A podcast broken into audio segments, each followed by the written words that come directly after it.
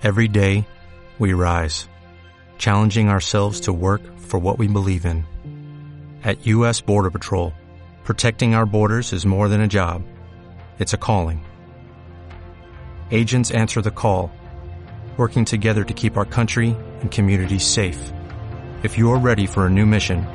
join U.S. Border Patrol and go beyond. Learn more at cbp.gov/careers. Vamos a exponer hoy las ideas centrales de lo que llamamos el modelo 9 del cuadro que estamos siguiendo y que corresponde pues al, al, al materialismo unitario en su versión neutra. Neutra queremos decir, como recordamos, que no es ni ascendente ni descendente, sino más bien correlacionista, es decir, que comprende, comprende dos aspectos que están correlacionados. Bien, este concepto de, materialismo neutro,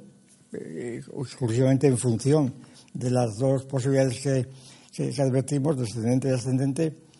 pues eh, tiene un alcance muy amplio pero que sirve para recoger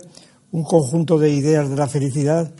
que muchas veces, naturalmente, ni siquiera se llaman materialistas, pero, pero que siempre tienen un trasfondo materialista. Y hay muchas versiones de, este asunto. Vamos a fijarnos principalmente en lo que podríamos llamar una versión estoica, pero teniendo en cuenta que el estoicismo es un concepto muy amplio, porque abarca históricamente desde el estoicismo antiguo, el medio, el moderno, y después las consecuencias históricas o influencias históricas en toda la historia del pensamiento. Y, en este conjunto de, versiones o de corrientes del estoicismo, pues la idea de felicidad cambia también. O hay un estoicismo incluso descendente, o, o por lo menos parcialmente descendente, porque es circular, me refiero a los estoicos cuando hablaban o admitían pues la tesis de la apocatástasis con Platón, la, la espirosis, el incendio de todo el universo y, luego la vuelta a renacer, o bien el, estoicismo de, quienes no admitían esa espirosis, sino que más bien consideraban al mundo eterno, etcétera. Eh, de, manera que hablar de estoicismo es muy es, muy comprometido porque, digo, hay muchas corrientes de estoicismo y porque las ideas de felicidad que mantienen pues son distintas, aunque tienen siempre una gran afinidad. Bien, vamos a exponer en dos palabras esto que llamamos el, estoicismo en el sentido más neutro, que es el estoicismo clásico. Es, por ejemplo, el estoicismo pues, de Creantes, en cuanto me refiero a la idea de felicidad, la idea de creante es el de Diógenes el Babilonio o el, de, o el del propio Epicteto, eh, que tienen ideas de felicidad muy conocidas y que han influido mucho y que están en ellos siempre dentro de un contexto, diríamos, una visión del mundo estoica, en el sentido de la creencia en un mundo, en un cosmos armónico, más o menos eh, casi divino, medio divino, pero en el cual participan todos los hombres. Bien, pues la idea general de felicidad, lo más parecido a la idea de felicidad, que desde esa perspectiva materialista, por supuesto, es un materialismo también muy especial porque es un panteísmo, pero un panteísmo eh, cosmista, no, no acosmista, del que hablábamos también el otro día es un panteísmo que se parece, está muy cerca del ateísmo, una palabra. Todo, es Dios, pero porque Dios es el propio mundo y el mundo es armonía, etcétera. Y este mundo, además, aunque sea único, eh, pues sin embargo está compuesto de individualidades o de partes que son todas distintas unas de otras. Aquella famosa eh, frase de los estoicos que luego recoge la etcétera, no hay dos hierbas iguales. Cada cosa es distinta. Bien, pues en este contexto muy conocido del estoicismo, pues la felicidad aparece como eudemonía, como eudemonía, y está definida sobre todo como una especie de, de contento, de ajuste, de armonía entre las partes del, hombre y del, individuo y de la naturaleza al que pertenece. Es decir, la felicidad es sobre todo una armonía eh, que, que, no consiste en otra cosa sino en ese ajuste, precisamente, en ese ajuste que, están, que, tiene lugar entre otras partes y, este ajuste de algún modo tiene que ver con la virtud. Es decir, con la virtud que es la propia fortaleza, ¿verdad? La arete, la propia fortaleza del individuo que cuando es realmente virtuoso y es virtuoso cuando está de acuerdo con la naturaleza, con la propia y con la que le rodea, pero siempre con la propia, entonces ese acuerdo, contento, ajuste, esa es la felicidad, prácticamente. Por tanto, la felicidad, según esta visión, consiste sobre todo en mantener este ajuste, que siempre hay que estarlo mm, estableciendo y dominando precisamente por este dualismo que decimos, porque porque el, ajuste no está dado, sino que está en marcha, está eh, eh, siempre rozando el desajuste. Y por eso hace falta una especie de, gobierno del propio individuo y, por supuesto, del Estado, etcétera. Pero este gobierno tiene por objeto el mantener ese ajuste. Y en esa felicidad objetiva, diríamos que es el ajuste, pues consistiría realmente la felicidad y el contento, y, y, y al mismo tiempo la virtud. En fin, para, abreviar, eh, pues eh, me referiré a una doctrina muy conocida de, de Picteto, que se ha llamado algunas veces la regla de la eutaxia ontológica, la regla de la ontológica, en donde de la autarquía ontológica, quiero decir, la autarquía ontológica, el dominio de sí mismo, pero no en plan económico, sino ontológico. Eh, que, viene a decir Epicteto que el, contento, la tranquilidad, el, bienestar, la felicidad de una palabra, consiste en atenerse a aquello que depende únicamente de nosotros y, no inquietarse por aquello que no depende de nosotros.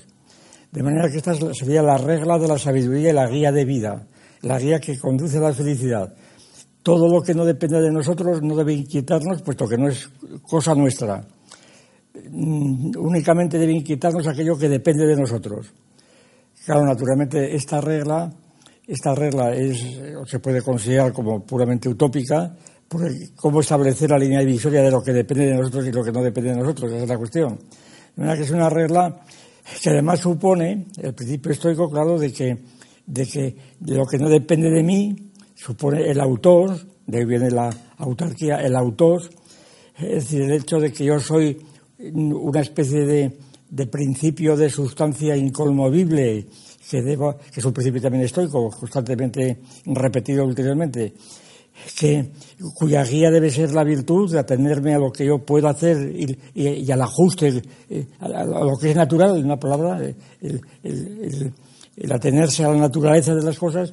pero claro, la diferencia entre lo que yo soy y lo que me rodea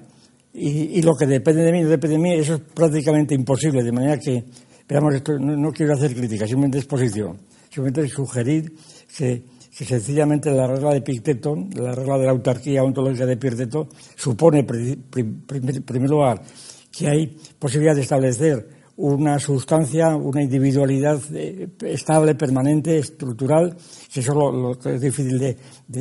demostrar o imposible,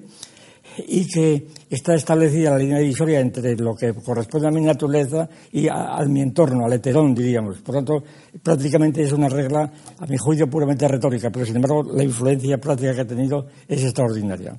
Bien. Mm, de todas formas, como ejemplo de lo que queremos decir Bálaga. Es decir, la idea de la felicidad como una idea que no, es, puramente, no es puramente subjetiva, sino que tiene un componente objetivo que es el componente del contento, del ajuste, del, arreglo, ¿verdad? Del arreglo mm, que supone la armonía de la naturaleza. Y entonces, solamente con esos supuestos la felicidad adquiere un alcance pues que eh, en cierto modo que, trasciende la pura individualidad porque es la felicidad de mía de cada individuo, pero siempre que forma parte del universo, esa es la cuestión, y que sabe regularse en ese universo con los demás. Bien, y que no se inquieta por aquello que no depende de él. De manera que es, una, es un principio de un individualismo clarísimo, pero al mismo tiempo individualismo además distinto en cada caso, pero al mismo tiempo eh, el individuo en cuanto se concibe o se percibe como una parte integrante de un mundo, de un, mundo más o menos amplio, pero en general de un cosmos, dirigido por, por el logos en general. Bien, en cambio, hay otras versiones de este materialismo que en lugar de subrayar el aspecto, el componente, diríamos, objetivo, lo que llamaban, se llama la tradición escolástica, ya hemos hablado de ello, la felicidad objetiva, que es esta, principalmente, se inclina más bien hacia la felicidad formal, lo que llaman la felicidad formal. Es decir, la vivencia o la experiencia eh, subjetiva en términos de placer, eh, siempre corpóreo de algún modo siempre corporal, porque los estoicos, como digo, son esencialmente materialistas, es decir, todo lo que existe tiene forma corpórea. Incluso, incluso el espíritu, es decir, sobre todo en grandes corrientes las estamos citando de esta, de esta de su panteísmo. Pues bien, hay otras versiones de, del materialismo que se inclinan, como digo, al aspecto de la felicidad, subrayar el componente formal o subjetivo, diríamos, de la felicidad, para entendernos. Y no es fácil no es fácil eh, entender o deducir por qué razón el materialismo tiene que, eh, entender, ¿verdad? O, inclinarse por este componente subjetivo, aunque él está compuesto siempre con el otro, como vemos. Entre las múltiples versiones que, vamos a dar de esta, de esta forma de materialismo, pues vamos a indicar sobre todo el grado mm, extremo el grado extremo de esta felicidad entendida en sentido subjetivo, ya pues, francamente subjetivo, relativa precisamente al propio cuerpo, que es lo que hemos llamado en otras ocasiones la felicidad canalla, tomando canalla pues como una metáfora de can canis, del, del perro, el perro, la hiena, el perro, el cánido, que, eh, que vive mm, pues a costa de los despojos,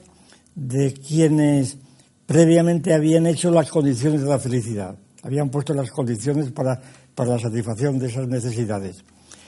Y concretamente de quienes entendían la felicidad de un modo objetivo y eterno. Pues pongamos por caso el caso de Aristóteles, en el caso de, que nos ocupa.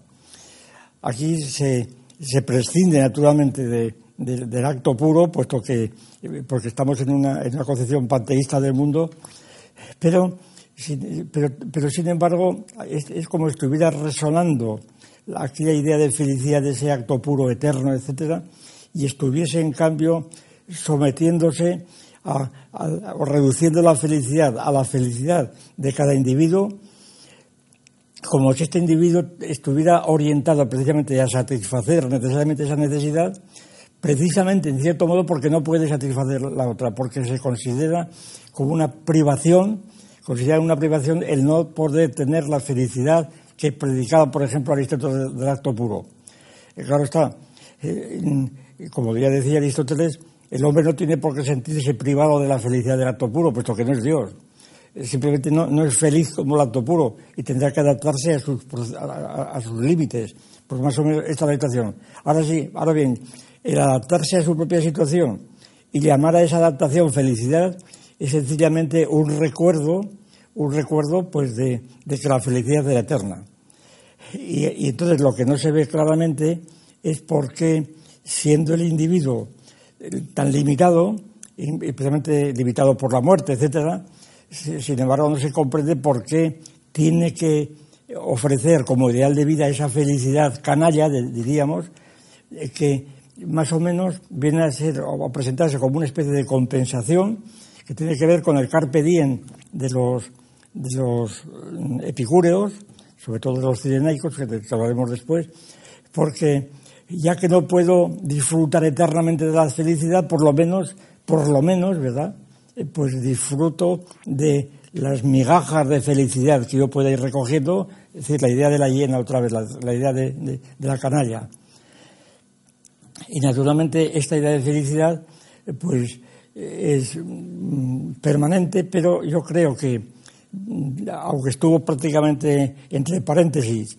durante, durante eh, toda la Edad Media y toda la época cristiana, sin embargo, resucitó amplísimamente en, el siglo XVIII, principalmente, sobre todo a raíz de la Ilustración. Es decir, la, eh, que es la época de la felicidad. Por, aquí el libro de Polasar, tan conocido, un libro ya de hace 50 o más años, el libro El, pensamiento europeo del siglo XVIII, o la crisis de la conciencia europea, sobre todo, pues allí expone Polasar muy bien, sobre todo con fuentes francesas y alemanas, la religión de la felicidad. Y el propio Polasar subraya cómo lo que él llama religión de la felicidad y lo que se llama entonces religión de la felicidad, pues estaba en el contexto del proceso del cristianismo que se, que se instauró, como bien sabido, en la época de la Ilustración, porque una vez renunciada a la felicidad cristiana, a la, felicidad de un Fenerón, etcétera, de un Bosé, esa, esa, felicidad que tenía mucho que ver con la del obispo Berkeley que expusimos en ese momento, esa felicidad que consiste en, en, el percibir de, la, de, las reglas divinas, atenerse a las reglas divinas, etcétera, eh, dictadas por la Iglesia, cuando eso desaparece enteramente, entonces la felicidad empieza a convertirse en una religión de la felicidad que sustituye precisamente a la religión del antiguo régimen, por decirlo así. Y entonces, eh, pues como es bien sabido, en el siglo XVIII se multiplican las asociaciones de amigos de la felicidad, las prácticas de la felicidad, la, la, pretensión de que el hombre por fin se ha liberado de las, de las cadenas mm, feudales y ya puede obtener la felicidad, por lo menos eh, algunos, y, más adelante pues todos podrán ser felices en la tierra. Y entonces la felicidad se convierte sencillamente en una regla de conducta y en el objetivo de, los hombres, el objetivo último de los hombres. El que no se da cuenta, el que no advierte que, que el objetivo de la vida es conseguir la felicidad y que la felicidad es el sentido de la vida, pues sencillamente es porque sigue prisionero de las cadenas medievales, de los terrores medievales o antiguos, supersticiosos, etc. La felicidad es el, único criterio racional para la vida. Las figuras más conocidas que han, ilustrado esta tesis, pues que, que, es una tesis epicúrea en el fondo, más que estoica, es una tesis epicúrea, eh, pues son además de Epicuro eh, que es el, que está constantemente pues sirviendo de referencia. Eh, las tesis son, las dos figuras muy conocidas que, hemos considerado, que es en el siglo XVIII la figura de Plametrí, que por cierto de ella no habla Polasar de un modo realmente incomprensible en el libro citado. Y por último, pues podríamos también citar dentro de esta concepción, porque, para demostrar precisamente la enorme amplitud a lo largo del tiempo, pues la, figura de Freud también. De manera que estas tres grandes figuras de la edad antigua, Epicuro, de la edad mm, moderna, ¿verdad?, la Metrí, y de la edad contemporánea, Freud, pues son tres figuras que representan precisamente de algún modo esta felicidad que llamamos felicidad en el último extremo epicúrea o canalla en el último extremo. La eh, canalla, ¿por qué? Hombre, canalla, porque hay extremos de esta felicidad en donde, eh, en donde es, la exasperación de esa teoría. Eh, se pueden citar dos ejemplos muy conocidos. Uno de ellos, pues el, himno de los estudiantes medievales, el Gaudeamus Igitur, ¿no?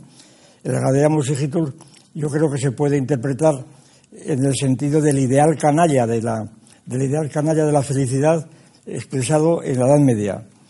y, que no aparece en cambio en los, en, los textos en, los textos escolásticos, pero sí aparecía en la propia universidad.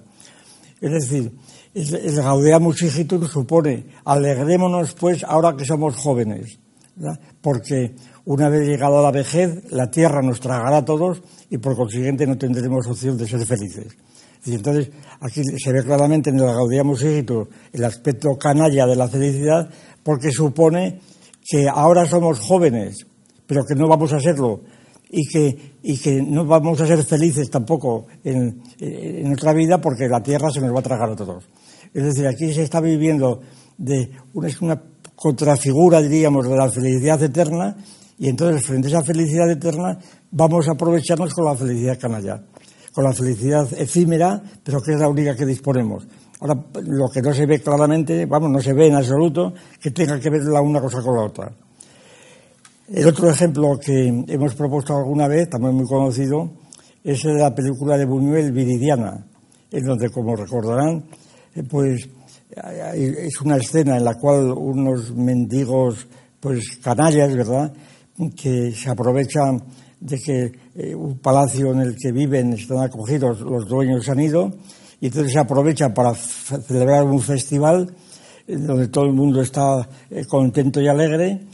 y en donde eh, al mismo tiempo Buñuel se preocupa de, poner allí el, aleluya de, de Händel sonando de la banda sonora y al mismo tiempo los, los, pobres aquellos, los mendigos, componen un cuadro que se recuerda, vamos, que es la, la, cena de Leonardo. Entonces, aquello, aquello es una imagen típica de lo que queremos decir con felicidad canalla. Es decir, es sencillamente un conjunto de, mendigos, una canalla realmente que está destrozando y aprovechándose cuando se han marchado los señores, está aprovechándose de aquellas migajas de felicidad porque es la única que pueden padecer. Y, es una felicidad que, está siendo eh, satisfecha encontrada precisamente porque ellos no poseen la, la, que poseen los dueños. De manera que está en función una cosa de la otra. Pues bien, refiriéndome a las tres figuras que hemos citado, es decir, Epicuro, eh, la Metrí y, Freud, pues eh, em, vamos, se, puede hacer muchas cosas, voy a simplemente simplificar. Es decir, entre los tres hay ciertos rasgos comunes que coinciden con las propias ideas de felicidad y que curiosamente se podrían relacionar con la propia profesión de estos tres personajes, que es la medicina. Si los tres fueron médicos de algún modo, eh, de un modo u otro, sí. El propio Epicuro, pues tenía mucho de médico y precisamente definió, eh, definió su, eh, su práctica y su enseñanza como terapia, terapia, terapia tesiges, como medicina del alma. Un alma que por otra parte era material para él. El alma está compuesta de una serie de átomos más o menos finos, el alma y el espíritu, el ánima y el ánimo, y entonces la, la felicidad consiste precisamente en, en, esa satisfacción del, del, placer vivido de un modo mm, cauto, prudente, para evitar precisamente los dolores que siempre satisfacen, suceden a los placeres, y para tener en cuenta este dualismo de que hablábamos, en donde los placeres suponen siempre que el dolor ha desaparecido. Es más, cuando, el, dolor desaparece, entonces es cuando se siente el placer. Y el placer no es más que la falta de dolor, la aponía. De manera que aquí el epicureísmo contiene ya los principios de esta correlación de que estamos hablando. Por otra parte, pues no vamos a hablar aquí de Epicuro porque ya es muy conocido, pero es, lo que sí quiero subrayar, yo, como cosa muy importante, es esta felicidad que consiste en el, en el placer, en la eudemonía, el placer es, es, corpóreo siempre, porque, porque todos somos cuerpo, pero sin, sin embargo el propio Epicuro distingue unos, unos placeres sensibles, diríamos, de, de, de, de los átomos más groseros, y un placer más intelectual, eh, que es el placer más sutil del alma, es decir, de la conversación, de los amigos, de los, de los inventos, de los experimentos, cuando, cuando él está muriendo, y, es muy famoso esta, esta anécdota, estar, dice, los terribles dolores que, tengo de un, de un cólico hepático, un cólico nefrítico, ¿verdad?, que, que parece ser que, que afectó a Epicuro al morir, los terribles dolores que me acosan los compenso recordando nuestras conversaciones y nuestros inventos. Es decir, el recuerdo, es decir, no simplemente el placer, mm, el placer pues puramente sensible, eh, pues no es el, contenido de la felicidad. Y sobre todo, porque la felicidad de Epicuro está siempre Mm, como veíamos en los estoicos anteriormente, porque Epicuro muchas veces ha dicho que en, su, en sus reglas de conducta, en su, en su prudencia, en no exagerar el placer porque después viene un dolor, precisamente por ese correlacionismo, pues prácticamente lleva una vida estética muy parecida a la de los estoicos, curiosamente, a pesar de que sus principios eran totalmente distintos. Y entonces, el, conocimiento del, mundo, tal como él lo presentaba, particularmente esos dioses epicúreos que están entre mundos, que son inmutables, eternos, que no intervienen en el gobierno del mundo, pero que están contemplando el mundo desde, desde eternamente en, absoluto, en absoluta seguridad y tranquilidad y, que tienen la felicidad, a los cuales el propio Epicuro recomienda a él y a sus discípulos el contemplar, no para pedirles que intercedan en el gobierno del mundo, pues esto sería absurdo, porque el mundo va por sí mismo, pero sí para recibir una tranquilidad de ellos. Y entonces esta, eh, esta idea de los dioses eh, como garantes de la felicidad, pues demuestra que la felicidad de Epicuro, sin embargo, desborda de algún modo la pura, el puro estuche epidérmico en el que se siente el placer. Pues eh, la, la lo mismo. La Metré también fue médico, esto es muy largo de contar, pero en fin, fue médico de varios sitios. Y entonces la, la pues eh, también concibe a veces la felicidad como una especie de, ley universal que afecta a los hombres, pero también a los animales e incluso a las plantas, es decir, a todo ser viviente. Todo ser viviente tiene al principio la alegría de vivir, de algún modo. El, hecho de vivir ya produce felicidad y esta felicidad, eh, pues, tiene que ver eh, precisamente también eh, en, algunos momentos, dice el propio Berkeley, esto es el propio Lametri, esto es una cosa muy interesante, yo creo, en esta felicidad, en los, grados extremos de felicidad, de éxtasis erótico, etcétera, toda esta felicidad deja de ser individual porque el individuo se, se confunde con, eh, con, eh, el, con, el, amado, el amante y el amado, ¿verdad? Y entonces esta fusión, pues, eh, supone también una especie de, de mm, presentación semimística, aunque materialista completamente. la metré y como todo el mundo sabe, pues es el autor del famoso Hombre Máquina, en donde presenta al, organismo humano y a los animales como puros autómatas que están bien organizados y precisamente la felicidad consiste en el buen, funcionamiento de, esos autómatas. Una idea que había sido propuesta, como es bien sabido, precisamente por un médico de Medina del Campo del siglo XVI, eh, en su obra Antonio Margarita, que era eh, Gómez Pereira. Pues bien, esta idea que luego tomó Descartes y luego la Metri la, radicalizó, eh, pues la idea de felicidad eh, describe muy bien este componente formal subjetivo, pero que al mismo tiempo está vinculado en algunos momentos con una felicidad que ya no se agota en ese estuche epidérmico. Y la tercera, la tercera figura, la de Freud, pues lo mismo.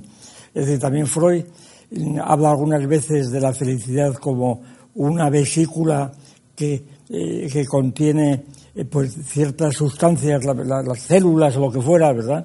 En donde, en donde la propia idea de felicidad a veces el buen funcionamiento de esa, de, esa, de esa, materia, de ese material energético, el buen funcionamiento dentro de un organismo,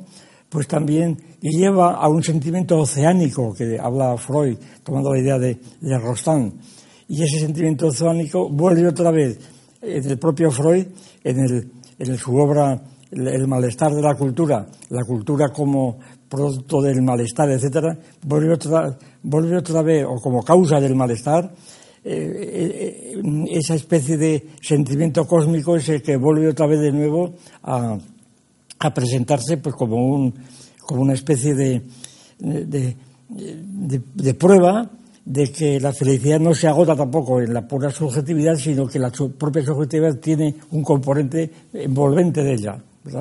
Lo que, lo que sirve, y yo creo, para demostrar que la idea de felicidad tiene siempre un componente que tiene mucho más que ver con, con la primera idea de la felicidad de Aristóteles o de Plotino, etcétera, que con la pura degradación ya última de la felicidad canalla.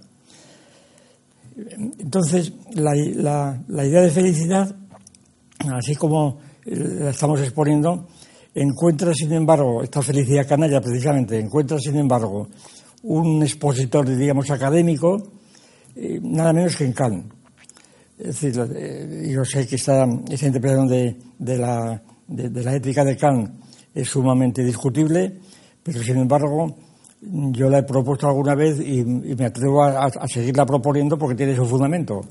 aunque repite que reconozco que es muy discutible. Es decir, Kant se suele decir que la, ética kantiana es una ética estoica, originalmente estoica. Eh, precisamente Kant ha establecido dos, una distinción entre la felicidad y la virtud, lo de los estoicos. Y Kant ha establecido pues dos visiones totalmente incompatibles, según él, eh, que consistirían la primera en decir que la felicidad es la virtud, que serían los estoicos, y otros que la virtud es la felicidad, que serían los epicúreos. Este es el esquema que hace Kant. ¿Y qué, es lo que hace Kant entonces? Pues suponer que efectivamente la virtud, la virtud ética, eh, pues no consiste en la felicidad. Es más, ni siquiera tiene que ver con la felicidad. La virtud tiene, tiene unos componentes propios, que es el imperativo categórico, el cumplimiento de la ley moral, del imperativo categórico, cualquiera que sea el precio en términos de felicidad que esto ocasione. La, felicidad está la, virtud está al margen de la felicidad. Esto es el rigorismo estoico más, más exacerbado que se puede imaginar. Pero, sin embargo, Kant reconoce que, sin embargo, que la felicidad es necesaria porque, porque el hombre quiere la felicidad. Es decir, Kant está de algún modo recogiendo las ideas de la ilustración, de la metría, etcétera, y entonces la felicidad la admite como una especie de deseo natural y lo que hace Kant es simplemente entonces eh, pues Mm, subrayar o desplazar el concepto de felicidad hacia la felicidad sensible, sustantivarla y al mismo tiempo justaponerla con un principio que él llama la virtud y precisamente esta, esta sustantivación de la idea de felicidad en Kant es lo que tiene que ver con la felicidad canalla, como si la felicidad pudiera ser totalmente independiente de la virtud. Y entonces eh, este planteamiento subjetivista completamente de Kant, en donde en donde la felicidad es algo puramente subjetivo, mientras que la virtud es objetivo, es objetiva, puesto que la virtud, pero no es la felicidad. Kant, a mi juicio, se inventa totalmente, para efectos sistemáticos, esta dualidad entre epicúreos y estoicos, que unos dicen que la felicidad es la virtud, otros que la virtud es felicidad, pero esa dicotomía es completamente fantástica, es arreglada por Kant, puesto que no dicen tal cosa ni los estoicos ni los epicúreos. Nos dicen que la, que la felicidad sea virtud porque la felicidad es virtud cuando la virtud es feliz y viceversa. Es decir, no, no tiene nada que ver, a mi juicio, este, este esquema que hace Kant y los problemas que de él se derivan. Pues, por ejemplo, los problemas que se derivan y que muchos intérpretes los han puesto en, en, funcionamiento, es decir, si la, si la felicidad mm, conduce a la virtud analíticamente o sintéticamente, o si viceversa, la virtud conduce a la felicidad sintéticamente o analíticamente. Es decir, ¿qué tipo de nexo hay entre la virtud y la felicidad? Pues claro, en, los términos de Kant es imposible, no es ni analítico ni sintético, es una justaposición, justaposición resultante de la división gratuita que había hecho al principio. Total, a mi juicio, la idea de felicidad que tiene Kant, de hecho, eh, cuando, la, eh, cuando la descontamos de la virtud y como algo ajeno a la virtud, es precisamente pues eh, la felicidad canalla, sencillamente. Entonces, lo cual no quiere decir que la idea, que la parte de la ética de Kant correspondiente a la, a la, virtud, a la, al, al categórico, sea canalla. Me estoy refiriendo a la parte de la felicidad. Total, que esta idea de felicidad, sobre todo la felicidad canalla, es seguramente la idea que mayor, que mayor auge